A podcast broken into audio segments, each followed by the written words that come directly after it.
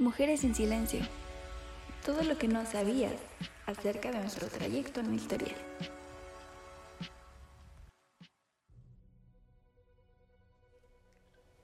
El papel de la mujer a través de los años ha tenido numerosos cambios debido a las necesidades y derechos de cada una. Hoy en día hay grupos de mujeres que participan activamente en situaciones económicas, políticas, científicas, culturales y deportivas espacios que hace tan solo 20 años eran exclusivamente una materia de hombres. Sin embargo, es sabido por expertos que el papel de la mujer fue degradándose desde la prehistoria hasta la época contemporánea. Es posible que las sociedades primitivas estuviesen marcadas por una organización matriarcal, pues la vida giraba en torno a las actividades realizadas principalmente por la mujer, entre ellas salud e higiene del hogar cuidado de la familia y enseñanza de los infantes. Es entonces cuando la mujer pasó de ser la administradora de una familia a solo encargarse de las labores domésticas, pues con el tiempo se vieron involucrados diversos papeles económicos y políticos. Nuestra tradición es que los hijos tomen el apellido de la madre, nunca el del padre. Nuestra obligación como hombres es satisfacer las necesidades de la familia.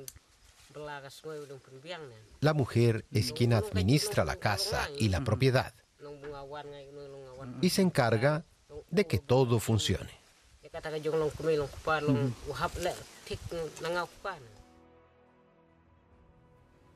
Posteriormente, en la antigüedad clásica, las mujeres se ajustaron al control casi absoluto de los padres de familia, sin importar el estatus, y en este punto sus derechos fueron invalidados y otorgados por completo a sus conciudadanos varones.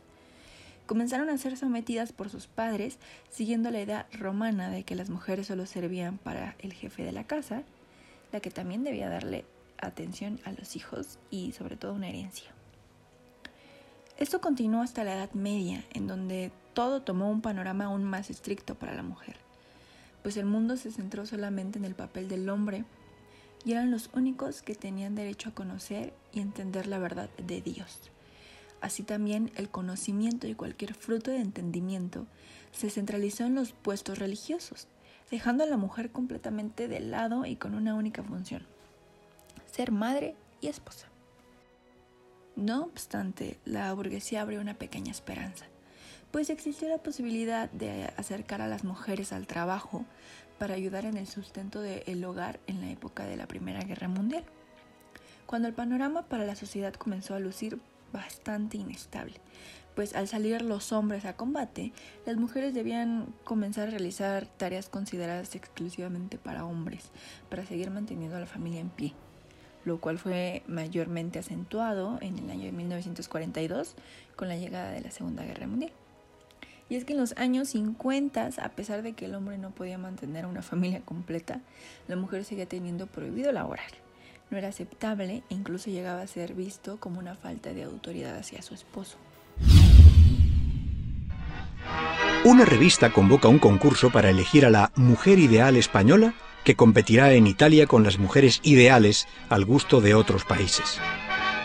Ha sido seleccionada por Canarias como representante de España y ofrece un largo repertorio de virtudes domésticas. Sabe preparar bien un guiso y es excelente planchadora y modista.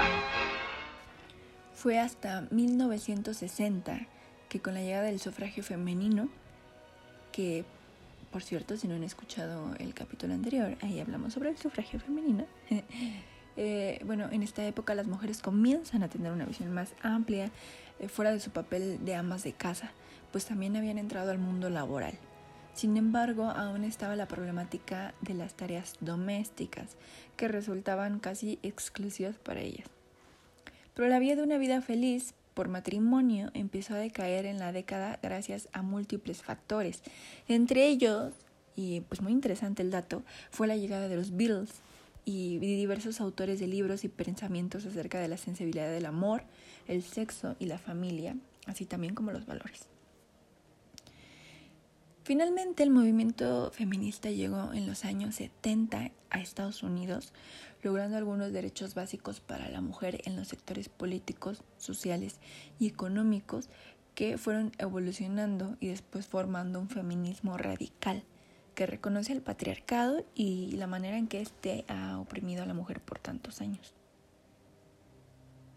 Poco a poco se comenzó a conseguir que la sociedad abriera los ojos y notara que la mujer nunca debía ser vista como un instrumento para satisfacer las necesidades del hombre y del hogar. Hoy en día se han logrado avances y por pequeños que sean, siempre significativos para la historia, pero sobre todo para el legado de las mujeres.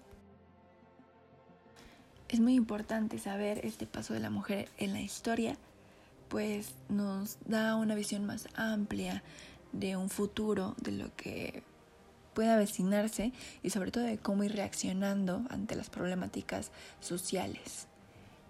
Este ha sido nuestro último capítulo de esta pequeña temporada de Mujeres en Silencio, en donde hablamos sobre cómo em, la sociedad ha invisibilizado a la mujer en, en diversos ámbitos, en diversas disciplinas, y esperamos que les haya gustado. Si es el primer capítulo, bueno, pues pueden regresar a escuchar los demás tantas veces quieran. Y muchas gracias por la atención, por escucharnos y hasta luego. Mujeres en Silencio. Todo lo que no sabías acerca de nuestro trayecto en la historia.